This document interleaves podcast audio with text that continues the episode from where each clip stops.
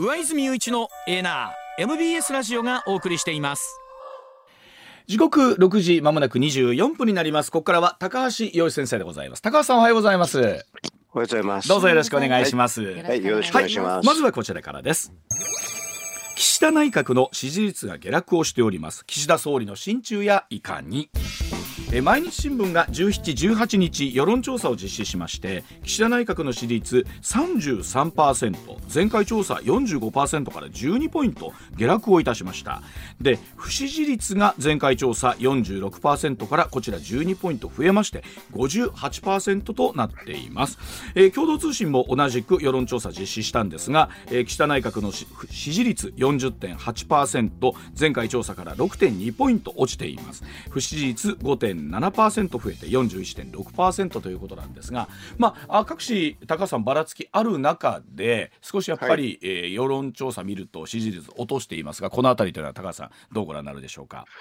ままあ、あのサミットで上がったのがですね、はい、あの落っこ落っこちるっていうのとあと、はい、あのやっぱりですねその防衛増税とか、あと少子化対策とか、はい、あと、まあ、マイナンバーとか、ああとは、長長男の忘年会とか、まあ、いろいろあるから、あの、まあ、落っこちるんですよね。あの、あと LGBT の法案なんかもちょっと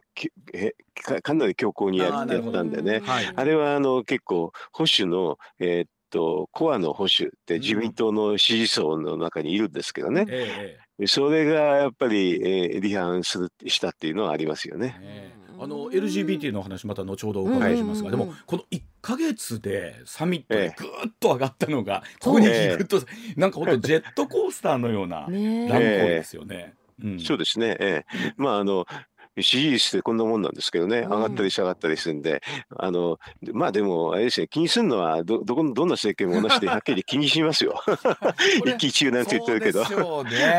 当たり前ですよ、数字が出ますからね。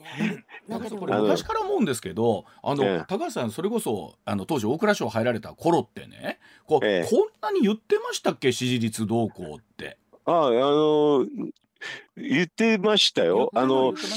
私、官邸に勤務した時もね、はい、あの、各社の、あの、支持率の報道があると、それがいつも回ってきましたよ。やっぱそうなんですか。なんか、えー、いや、どうでしょう、なんかやっぱり、小泉政権の頃からねあの頃ほら80%とかあったじゃないですか、えー、ああいう頃ぐらいからなんか一気にこうなんかいろいろ言われるかなと思ってたんですけどもその前から結構ずっと前からそうですよ。一気一憂はしてたんですね。一気一憂は年中回ってきますからね。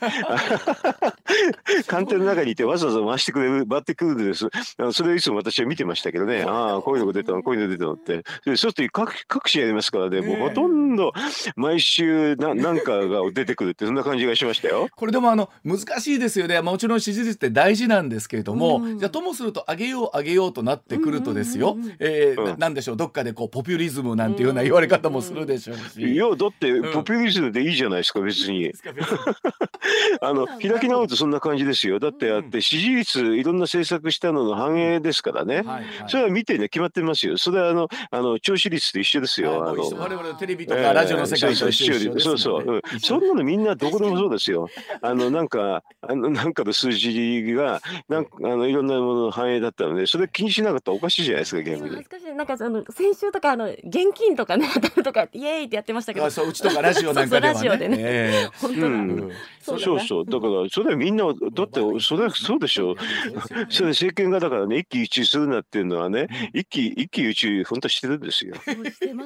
歴代どんな総理もやっぱりそれは一緒だったんですね。それ見てあそれはそれはそうでしょう。だからあの支持率がやっぱりね高い時に総選挙やりたいとかねそれはみんなそういうふうに思うのは当たり前ですよ。だからそれで言うと、さあ高橋さん、先週のまだ今日の段階ではね、さあこの金曜日にもって言われていた16日のあの天皇陛下のジャカルタ訪問の前がありましたけどインドネシア訪問が。えー、でさああのこの1週間のその政局っていうのは高橋さんどんなご覧にな ってました本当ジェットコースターみたいなやつですよね。え。ー、あのいろんなのが出ててあのまあ支持率はこういう形で出るんですけど、はい、これはあの出る前に1日くらい前には分かりますけどね。ただ、うん、あのやっぱりあの自前でもね知りたいから自民党でも実は内々にいつもやってるんですよね。そうなんですか。そう。これは報道ほとんど報道されませんけどね、うん、まあそれ見たら、あれですよね、先週の火曜日ぐらいだったかな、うん、ものすごくあのひどい数字支持率じゃないんですけど、今総選挙したらどのくらいになるかと予測してるんですけどね。はい、えっとね、そう、あの40ぐらい、42かな、減るっていうんでね、えー、それ結構見てね、ああ、これでじゃあもうビビるかビビんないかだなって、そういうふうにはみんな見てましたね。うん、でも、それこそサミットでね、まあ、あの一気に上がって、まあもちろん長男の問題ありましたけど、あの時にほら、高橋さん、今やらないでいつやるんだっていうぐらいおっしゃってたぐらい。それは良かったんですけどね。だからそ、その後のあのなんかカウンターがね、強烈だったんで、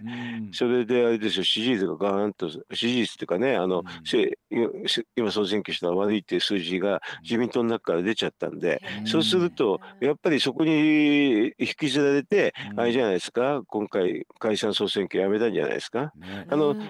逆にね、別にあの、ああいう悪い数字出るときあるんですよ。あのあるんだけど、それはね、その時の政権の、まあ、トップで以下なんですよね。あのまあ、小泉さんなんかね、郵政解散って時に、はい、私も中にいたんですけどね、うん、まあ、郵政やってたから、それはすごく気になってて、うん、あの、なんか自民党の調査見たらも、ものすごい惨敗でね、もう政権交代みたいな数字だったんですよ。えー、そその中でも、それでも解散解散して、やりたいと、もうやりたいと、本人が言って、もうやりたいと。もうそれだけなんです。だから参議院に引きしたら逆に喜んじゃって、これでできるって言って、まあそんな感じなんですよ。しっかり対処して。いや、周りはみんなやめろやめろって叫けば。やめたみんなやめろやめてくださいって言ってたけど、やるっても関係ないって。やったらもう逆に、あれですよ、あのもう、あの、なんていうかな、あの、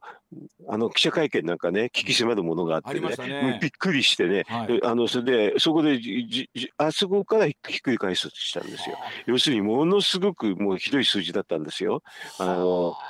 それはだからね、あの逆に言うとね、ひどい数字だったらこれより下がないから、じゃあ俺がやったるわっていうふうに思う人はいますよ。なるほど、って思うと、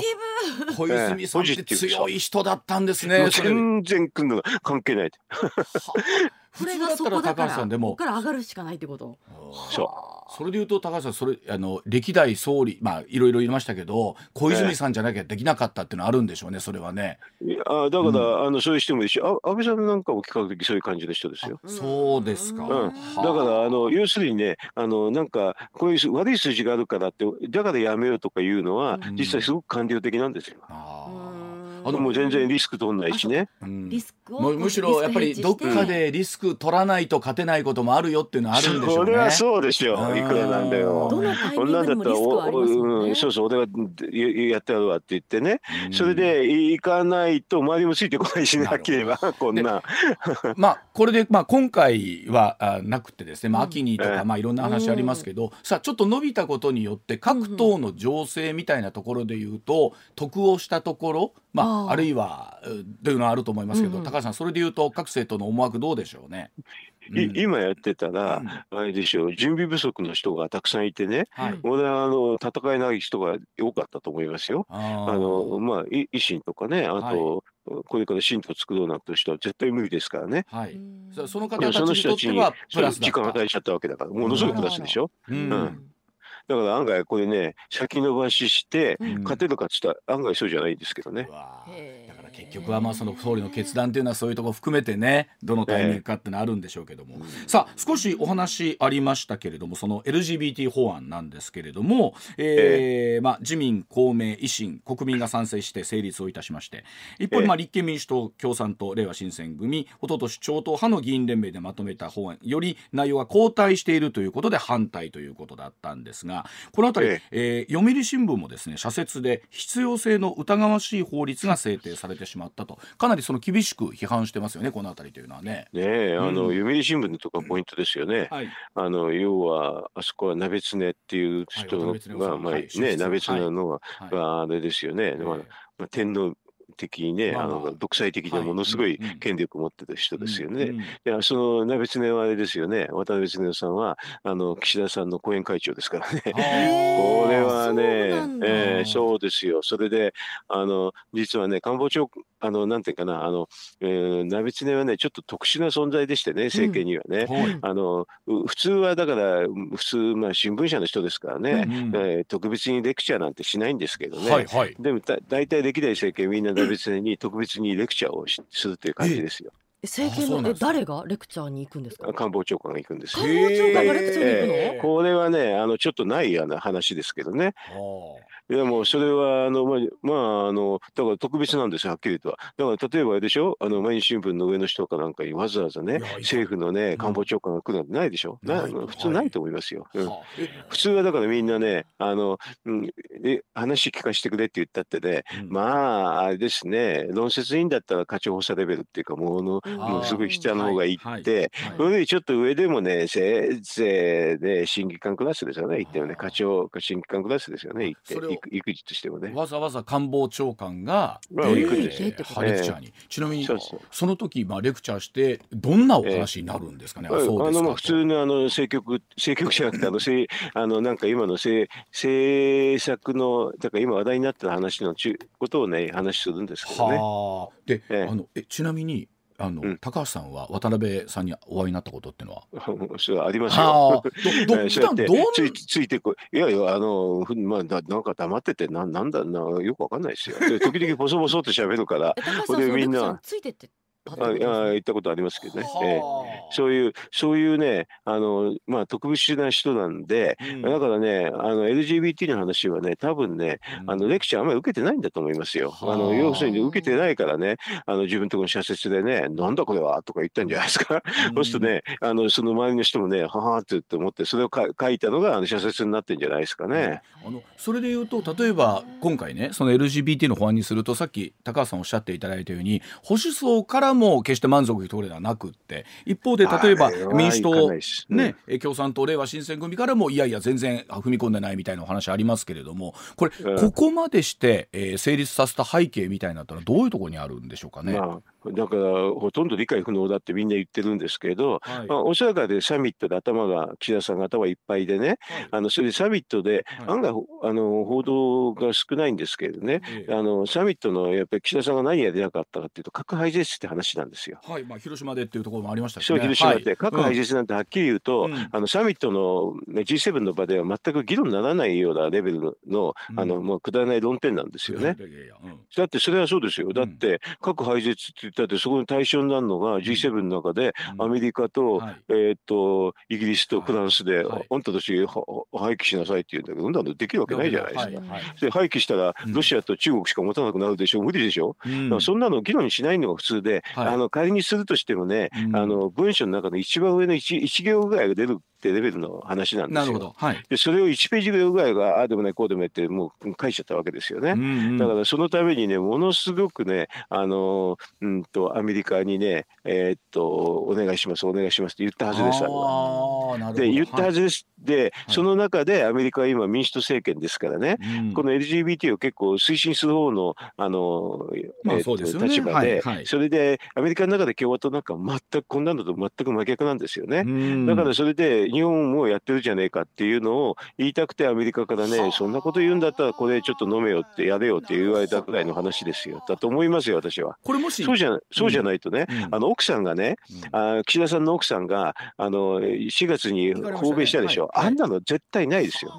でバイデンの奥さんってもう子供手のね LGBT の話のねスペシャリストみたいな人ですからね。そうなんですね。うん、それでその後だからあれじゃない？奥さん帰ってきたからね旦那にねもうこれ頼むわ頼むわって言ってたんじゃないですかね。これあのすごい高橋さんたらればですけどもね、うん、これが共和党政権だったとしたら、うん、この話にはなってない可能性絶対ない、えいらないです、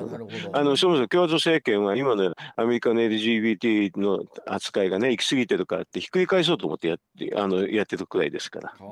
ということはそのやっぱり世界の情勢みたいなところとアメリカが共和党だったか民主党だったかみたいなところを含めて、えー、今回のもあったんじゃないかと。はあ。でまあこの辺りどうでしょうかね。この法律もまああこういった形で法案として成立したわけですから今後どんな形でね、まあ、運用されていくのかということになるもう運用どころかあれですよ、うん、やっぱりあの法律が欠陥だったっていうのは明らかになってて、それでは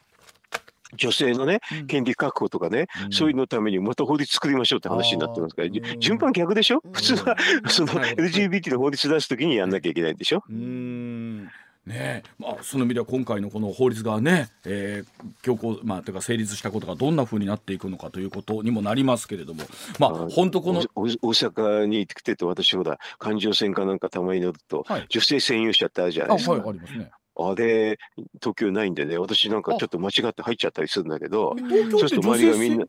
ないんで。あのあるところあります。でもね、あ。の環状線ではない、山手線ではないから。だから紛れ込んじゃって。間違うとあ焦って乗って自動自動自動自動って見られるでしょ？の我々もそうなんですけど紛れて入っちゃった時に明らかに車両のちょっと色目が違うんですよね。ちょっと薄いピンクとかになってて、ね。はいはい、ああと思うことあれねあれひょっとしたら差別になるかもしれませんよ今回のああいう法律です。うん、この辺りは本当どうなっていくのかっていうね、ところになりますけれども。はい。では時刻6時39分でございます。続いてこちらですさあ日本の海外支援というのはばらまきなんでしょうか？日本の ODA どう見ていけばいいでしょうか？さあ日本からアフリカやアジアなど海外の支援について国内では増税や負担増なのに海外にはばらまきをしているという不安があるとも報じられています。さあ海外支援に使われるお金というのはどのような種類のものなんでしょうかというところでございますけれどもさあ実は高橋さんザクザクというインターネットサイトに記事書いておられましてこの海外支援について、えー、岸田政権国民には増税などの負担を押し付けてそのお金を海外にばらまいているという批判もあるということをおっしゃってるんですけども。さあこのお話高橋さんちょっと解説いただきたいと思うんですけど、うん、まあまあこれはね、うん、あのちょっと理解をね正しくするためにちょっと書いてる記事なんですけどね、はい、あのはっきり言うと、うん、あの ODA とかそういうのの数字って、はい、あの貸貸付額の数字を書いてるだけなんですよ。貸付の金額、はい。うん、でも貸付の金額って別に貸付を受けた人は、うん、あの貸付をねあの借り入れた人ですよね、はい、これ別にあの税金をもらってるっていうのと違うでしょ？はい借り借りてるわけですよね。借りてるだけど返さなきゃいけない返さなきゃいけない。はい。で本当にだから税金の負担分って何かっていうと、うん、まああの普通の市場の金利よりちょっと安い金利っていうので、はい、その差額だけですよね。はい。うん。そうすると例えばあのねえー、っと500億円という、はい、あまあ、1000億円のね、あの貸付って言ったってね、はい、金利の差ですから、多分何十億、うん、何十億なんですよね。本来ならボレあの正当に借りてれば、貸してればあ、出てくるはずの金利分が若干というところ。はい、はい、そうそう、それだけが税金負担分ですよね。はい、なるほど。だからその意味では、あの数字はすごく、まあ、膨らました、何十倍にも膨らました数字なんですよ。あの実際、この ODA の事業予算というのが2.8兆円。という投資予算で見ると、はい、でこの2.8兆円あくまでこれ貸している金額。事業者ってそういう数字ですよ。ね、だから、うん、あの本当にあの国費分っていうかね、うん、税金負担分っていうのはもう本当にあの2.8だから数百億円とかそういうぐらいのそういうそのくらいの数字になっちゃうんです高橋さんその、えー、っといわゆるこの世の中こんなふうに、まあ、例えば国民の負担も増えているという中で海外にはばらまいてるんじゃないかという批判 あるますけども本当は貸してるお金なんでばらまいてるということは、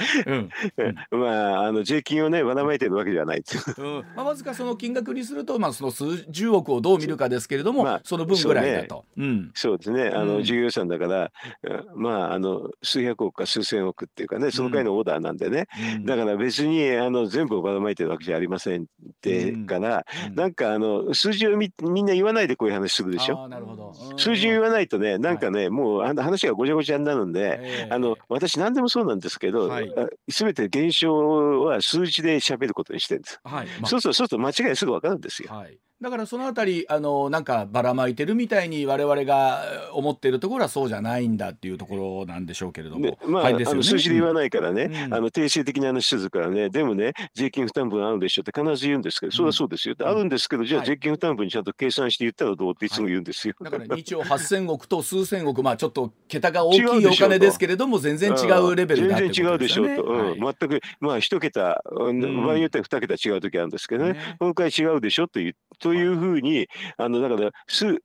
ばらまきっていうんだったら、数字で言ったらすぐ誤りは言えるんですけどね。これ実際例えば、まあ、あ国際比較をしていくと日本のその ODA の予算とか含めてなんですけども1人当たり含めてですけどもこの辺りってどういうふうに高橋さんご覧になってるんですか、うん、あの普通 ODA をやるときにね、うん、この貸付額の数字は国内予算だからこれはこれでみんなどこの国も、まあ、あのこういう発表するんですけどね、はい、でも本当の国民負担っていうね、うん、あの本当税金負担がどのくらいなのかって計算するんですよ。はい、ぜひ、はい。うん、それで税金負担で計算するとね、日本はね実は G7 の中で6位で、あのあと OECD の30カ国中17位だから全然平均以下っていう感じです。あの2022年度で見ると日本が140ドルおよそ2万円、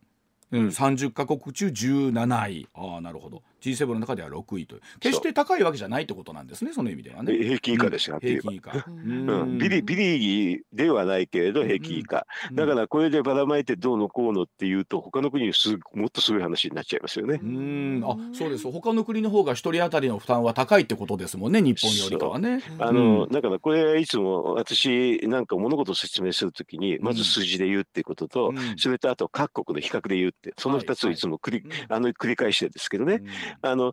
残念ながら報道っていうのはそういうのないですね。だからこれが例えばその、えー、じゃあ G77 か国中1位であるとか30か国中1位であるって突出して高ければまたそれはそれで。それはそれで分かります、うんうん、それはそれでそういうふうに言うのも分かります。うん、ただでもみんなあの数字も言わないで各国との比較も言わないでばらまいたばらまいたって言ってるけどそういうのってあんまりも建設的じゃないなといつも思うんでこういう記事を書くんですけどね私は。あのそれこそ例えば中国はですね海洋進出含めていわゆるこうねグローバルサウスと言われるところにいろんな投資をするみたいなありますけれどもその意味合いと日本のこの例えば、えー、途上国の開発援助ってのはこうどういうふうに高橋さん我々見比べていけばいいんでしょうかね？うん、比較してね、うん、あのそれ中国も膨らました数字で言ってますからね、まああのそういう意味ではあれですよ。膨らました数字と膨らました数字を見比べて、はい、えー、みえ見見て、それである程度まあ対抗するっていうかね、あのそういうふうにしないとあのまあダメな点々もありますからね、だからそれはそれで大きな数字が出てってもまあですよね、あのああ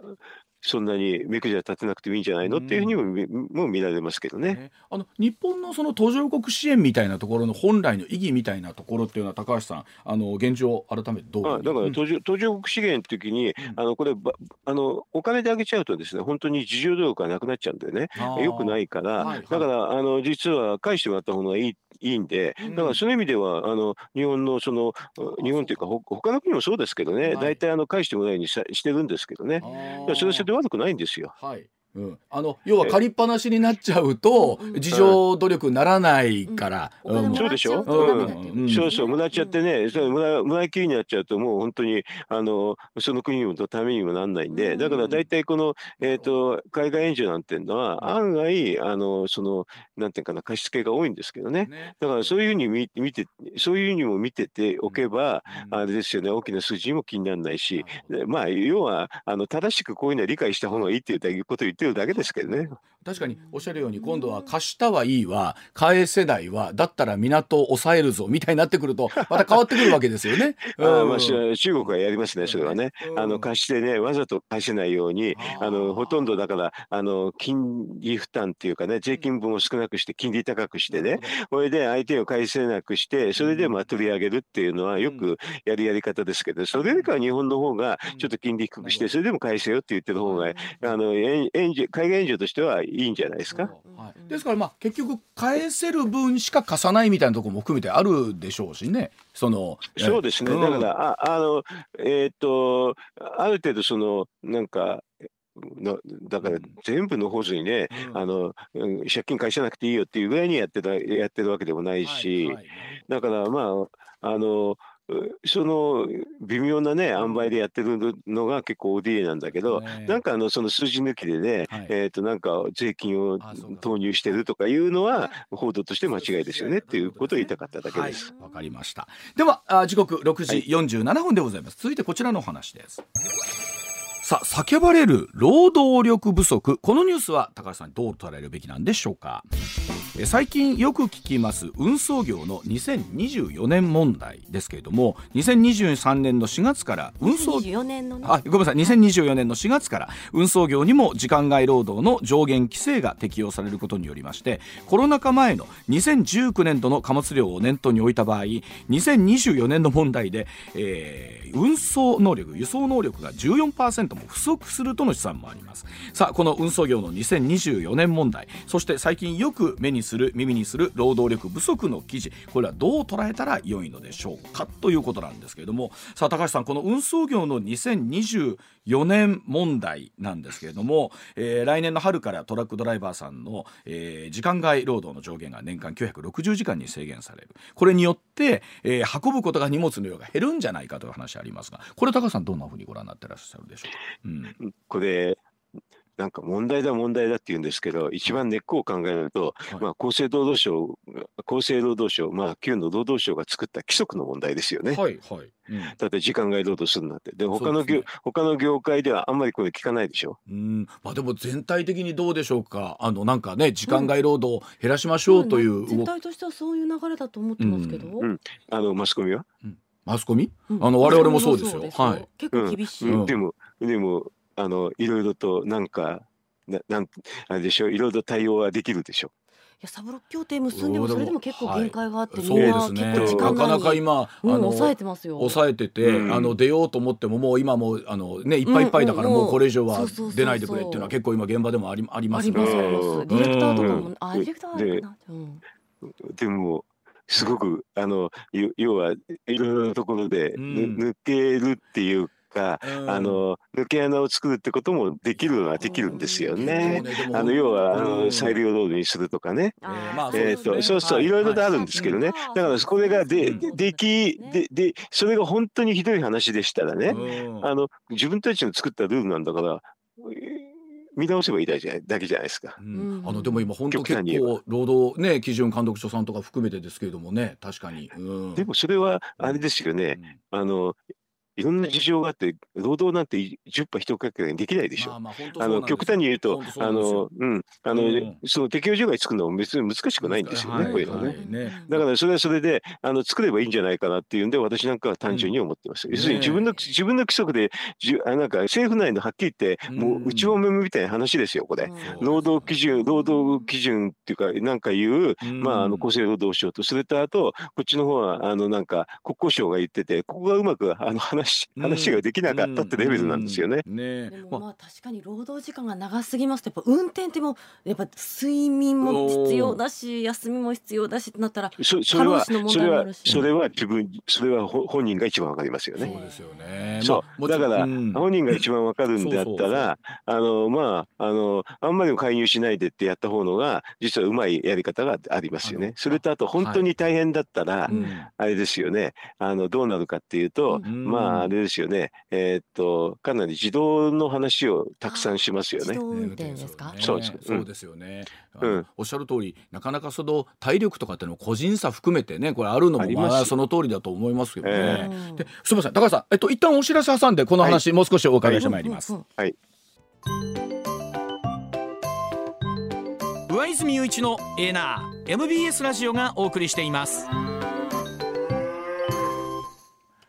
まあ、高橋さんあの働く時にねもちろん過度な、なんだろう あのね過労死になるまで働くなんていうのはこれ大変なことだし一方でうん。2040年にはリクルートワークスの研究所が全国で1100万人の労働力が足りなくなるという数字も出てるそうなんですけれどもこの辺り含めて働くということの対して高橋さんいかがですか？今後21世紀どうなっていくんでしょうかね？労働力は。うなんか人それぞれですからね、あんまり一律的に決めるとはい非常に不都合になるとたくさんいますね。で、それで、あの、実は、あの、労働者もいろんな立場を選べるわけですよね。本当の労働者なのかなね。うんそれと、あとね、自分で裁量を持ってやるのかって選べますからね。そういうのをもうちょっと自由にやった方のが、あの、摩擦は少ないですね。だって、すごく働いて大丈夫な人もいるいるし、そうじゃない人もいるってだけですよ、これ。そういう時にね、一つの役所がね、一律的にを決めたりすると非常に不都合が出ますしね、それとあと、労働力を不足するっていうのと、うん、あと余るっていうのと両方あるじゃないですか、一体どっちなんですかっていつも思いますね。ね。あこれこの手のね推論はね、あの推計はすごく極端です。いろんな極端の前提を置いてやるから、あんまりこういうような話でね、あの全体のそれで一律的にね、ね。やる決めない方がいいですね。まあ本当ここによってそれぞれ違う。でもどっかでこの網をねどういうふうにかけ網っていうかこうね角にならないようにっていうところなんですけど、もうそれはや、あの休むんです。休む。ほんそう。本当休むしかないんですけど、でも7時のお知らせの後もう少し。さあ時刻7時になりました。続いて高橋さんにお伺いするのはこちらでございます。芸能人の不倫は一体どこまで報じればいいんでしょうか？女優の広末涼子さんの不倫をめぐりまして広末さんと不倫相手のものとされる交換日記が15日発売の週刊誌に掲載されたことについてさまざまな意見が出ています、まあ、広末さんとお相手はともに14日に不倫を認めまして謝罪をしておりましてまた一方で広末さん CM 契約をしていた4社の広告すべて削除されていて所属事務所からも無期限謹慎処分となっています。さあまあこの芸能人の不倫とその結果この現状高橋さんはどんな風にご覧になっているんでしょうか？お聞きしたいと思います。うんまあ、なかなかこの手の話を高橋さんにお聞きすることもなかったんですけれども。ちょっと怒らはるんちゃうかなと思いながら。高橋さんどういう？あの、そのゴシップはですね、まあ、好きにしたらっていう話ですけどね。この中で、あの、要は、あの、えっ、と、ラブレターの話が出てるでしょ？そうそうそう。はいはい、あれは、あれは、あの、憲法にき、あのね、書いてある通信の秘密に反しますよね。ああ、そう。だから、ああいうのはいかんでしょう。だから、私なんかすごく、すごくそういう基本的なことしか言いませんよ。それで、あのね、あの、他の話で本人がね、ベタベタ喋ったりすることは、それは構わないで、好きな人は聞くでしょってレベルですけど、通信の秘密はおかしちゃいかんでしょって、そのぐらいですよ。その、広末さんは、その通信の秘密をそれ犯してますよねっていうのを訴えられるんですか、ね、もちろん、それであの憲法に基づいて、えーと、これ放放送法かどっか郵便法だ、郵便法にちゃんと規定がありますからね、うん、それだからそれ違反ですって言ったら、それは絶対にあの報道した方が負けに決まってんじゃないですか。それは手紙、日記とかもですか？手紙だけ？手紙はダメでしょ。手紙はダメ。これあのあの通信の秘密ってやつもう一番基本ですよこれ。高橋さんあのこれ憲法に書いてる話。細かい話ですけど交換日記は手紙になるんですかね、通信になるんですかね？これどうなんですかね？えっとまあその判例が見なきゃわかんないですけれど、ね、ただあれですよね一般的にはあの多数不特定多数多数が知り得ないものを出しちゃまずいでしょう。いやだからね今回の件に関して言うと、うんうん、多分他の、まあ、ラジオを昨日方でもねさすがに交換日記なるものは出したらあかんやろうというような,、なんかモラル的に、ね、違和感持ってる方もモラモラルとかそういうふうなんじゃないんですこういうのってな要するにいろいろ基本的な法律かなんかで判断すればいいんですよ。だから私別に基本的な法律に反しない限り自由ですと思いますよ。思いますけれどでも交換日記なり手手紙とかね通信の秘密に属する部分は慎重にやんなきゃダメに決まってますよこれ。は。あのもし広末さんなりお相手の方なりが、うん、えーうん、訴えれば、うん、えー、しかるべきものが出てくるかもしれないってことですよこれねお話、ね、それはそうでしょ。う、だってそこはあの憲法に書いてあってそれで各法律にそれぞれ書いてある話ですからね、そういうのを無視してやっていいっていうのはないですよ。逆に言うと文春さんは週刊誌側は、そこは仮に訴えられても大丈夫で理論武装はしてるってことなんでしょうかね。まあ、訴え訴えないと見込んでやってんじゃないですか。こういうのって結構あのやらないです相手の方はね。まあ、ななんかちょっとやるとやるとでネガティブなイメージも出ますもんね、これ以上ね。うん、それとあと、案外甘くかかってて、そういうの法律の検討してないとかね。うんあのそれで言うと多分高橋さんねあの例えば内閣、えー、官房副長官の木原誠二さんが同じくその不倫をしているというようなところがですね週刊誌に出て、まあ、これ否定してるみたいなのがあるんですけどいわゆるこの公人という人のこういうところっていうのはどういうふうにご覧になります？かこれはいろんな国に行ってね、あのそのゴシップは取る人、取るのあ。りますね。だからここはあの報道する方が法律にあのその通信の秘密に反してなければ OK でしょうね、はっきり言えばね。それはそれであのあのニーズがあってもってやるのは、こ私はこういうのは別になん。かどこの法律にも触れてなければ、まあ個人としてはあるし、あのアメリカなんかもよくありますね。あの海外でもこの手の話はよくありますしね。だからそのでもあの木原さんのねあの絶なんか津市の秘密かなんかで、あのなんか出した手紙かなんかをたまたま見たときに公表しちゃったらこれはこれそういう法律に引っかかりますよね。考えたらそうですね。いろいろあの今回は交換日記というちょっと生々しいのでしたけど多分それこそ LINE の流出とかね、そうだ LINE あがあるじゃないですか。あまあ、LINE もどうやって処理してるかね、あの不特定かなり多数が見ちゃうような設定していると、これはもうしょうがないなと思うんだけど、絶対に設定してなくて、それなのに、たまたま誰かのやつを盗,、まあ、盗み見しちゃって、これを広めたりしたらややばいと思いますけどね。確かにこういうのってこうやる方とするとやましい気持ちがあったりするので、これ訴えたら橋の上塗りだなみたいなところも、あの逆の立場だったらあるのかなと思う。裁判長引きまですしね。うんうん、でなんかお前不倫してるのにそんなとこで訴えるのかみたいなところとから言われたらら。ああのうん。ね、あのなんか水に落っこった犬は叩くっていうところがあるんでね、あのだからやらないと思ってやってるんだけど、ここはあの私はあのラブレターの話はちょっとや法律的にやばいと思いますよ。あれ高さんあのこれこれ文豪ぐらいになってきて何百年も経ってくると、あのねあれ谷崎潤一郎さんが出したラブレターが公開されるってあれも考えたら気の毒な話本ですよね。当ですね。本当ですね。えああなるとなんか文学的価値が認められるのにこれは認められないのかとか すごい思っちゃったりするんですけど、ねえ。うんそう。あの高橋さんはじゃあ今回の報道はその目線で見てたということなんですね。あ。私だからもう、いあの基本的な法規とかそういうので全部判断してね、それでだからあの憲法に書いてあるような基本的な話っていうのはふややっちゃいかん、でそれで書いてなければ結構自由ってそういう立場でやってるっていうだけなんですよ私は。うん。非常に気持ちのいいご判断でございました。ありがとうございました。じゃあ高橋さんまた来週もどうぞよろしくお願いいたします。はいありがとうございましはいどうも失礼します。はい上泉雄一のエーナー MBS ラジオがお送りしています。ツッコミニュースランキング。時事問題から芸能スポーツまで突っ込まずにはいられない注目ニュースを独自のランキングでご紹介、はい。まずはスポーツと芸能の話題です、はいプロ野球交流戦。阪神は昨日ソフトバンクに9対0で大敗しました、うん。阪神は交流戦を7勝10敗1分けで終えまして、はい。交流戦前に6ゲームあった2位と2位 d n a との差も今2ゲームに縮まっているということなんですね。ねやっぱり交流戦入ってっていうのはあるんですけど、まあ5月がね、先月があまりにも調子良すぎたばっかりに。あれあれあれってみんな思ってましたよね。まあ、あの岡田監督おっしゃる通りまだ3つの負け越して済んだのはそう。御の字よというのはその通りりました。あ長いシーズンですから、はい。まあ、えー最終的にねいい形でフィニッシュテープを切れればいいわけなんですけどもね,、ね。はい。まあ、あのしばらくお休みになりますんでねこの1週間でどう立て直すか。はい。はいさあ続いてもスポーツの話題。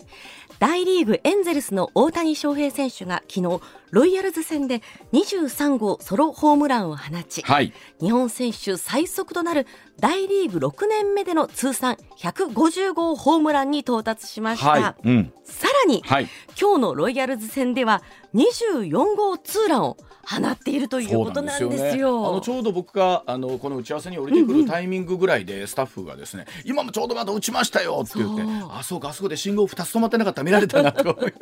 惜しい。いやでも本当もうでも連日松井秀喜さんをしてもうこの後大谷選手が何をやっても驚かないって。まあおっしゃる通りです。あなたがおっいしゃるなら。でもやっぱり毎回驚いちゃう。おーすごい。また打ったみたいな。えもう本当にもうただただもう子供じゃないですけど給料1兆円ぐらい取ってほしいな。誰が買うのよ。はい。さあ続いては芸能の話題です。ダブル不倫により無期限謹慎中の女優広末陽子さんの夫でアーティストのキャンドル・ジュンさんが昨日都内で緊急会見を行いました。はい。広末さんから離婚してほしいと突然告げられたことや家族会議の様子などを赤裸々に告白したということあです。の久しぶりにまあ、うん。なんていうこういうまあ著名人の方の、うん。いわゆるこういう会見というのを見たかなというところであって、ね。まあ今回のいきさつ含めて、うん。まああとはこうね報道に対しても、うんうんまあ、えー皆さんにもご家族がいるでしょうということも含めてなんですけど、うん。まあ、えー機会あればちょっと高橋さんにもこのあたりの話え答えてくれはるやろか。思ったりしてもしています、はい。ニュースの方行きましょうか。はい、それではニュースランキング、まずは第5位。昨日本州では梅雨の中休みとなり西日本から北日本の広い範囲が高気圧に覆われて気温が上昇しました、うん。群馬県前橋市では35.5度を観測するなど猛暑日となりました、うん。気象庁はこまめに水分を取ったりエアコンを使ったりするなど熱中症対策を呼びかけました。本当にもうこれにつきますよね。あのまあこれからは本当無理しないというのを改めて皆さんね、まああのご自覚なさってる方も多いと思いますけれども、気をつけていきましょう。はい、はい、続いて第4位。岸田総理は昨日母校の早稲田大学で学生らを前に講演を行いました。岸田総理は受験の失敗など回り道の連続だった自身が総理大臣になったことを引き合いに人生はまさかの出来事が待ち受けているとして臆せず希望と好奇心を持って挑戦してほしいと呼びかけましたあのたまたま僕この前日に土曜日にこの大学にちょうど行ってまして明日ここで公演あるんですよって話をしてたところだったんですけど、はい、あのこの後ね内閣支持率の話を含めて高橋さんにお話を伺っていきたいと思います、うんはい、続いて第3位。国賓としてインドネシアを訪問中の天皇陛下は昨日ジャカルタで初めて地下を走る都市高速鉄道の車両基地を視察されました、うん。ジャカルタでは日本の支援により地下鉄を含む都市高速鉄道の整備が進められています。今日は両陛下揃ってジョコ大統領夫妻との会見に臨まれます。この地下鉄の視察をされている時にあのヘルメットをかぶって、うん、そしてあのねあの報道陣にこう手振っておられる姿があってすごい印象的だなというシーンでしたよね、はい、はい、続いて第2位はアメリカのブリンケン国務長官はバイデン政権の閣僚として初めて中国を訪問し秦剛外相と会談しました。ブリンケン国務長官は台湾周辺で活発化する中国の軍事行動に対するアメリカ側の懸念を伝達しました、うん双方の主張の隔たりは大きい一方で緊張を緩和し関係を安定させたいとの意思が双方から示されたとしています。あの最初の立ち会いのシーンでは双方しっかり握手をしてという笑顔のシーンも見られたんですけれども、うんはい、えー、いざ会見に入るとですね会合に入ると、冒頭のところだけの撮影が許されて、あとは一切ということだったんで相当中では厳しいお話があったんではないかというお話伝わってますけれども本当中国とアメリカの関係はどうなるのかって本当世界の注目ですもんね。はい、続いて第1位は。昨日正午ごろ北海道八雲町の国道で札幌から函館に向かっていた都市間高速バスとトラックが衝突し警察によりますとバスの乗客3人と双方の運転手合わせて5人の死亡が確認されたということです、はい、現場は片側1車線の見通しの良い道路で警察が当時の詳しい状況を調べるとともに亡くなった5人の身元の確認を進めているということです。確かに映像を見ててもそうですし地元の方おっしゃる通り本当に見通しのいいところだったのでなぜこういった事故が起きたのかというのは本当気になるところですよね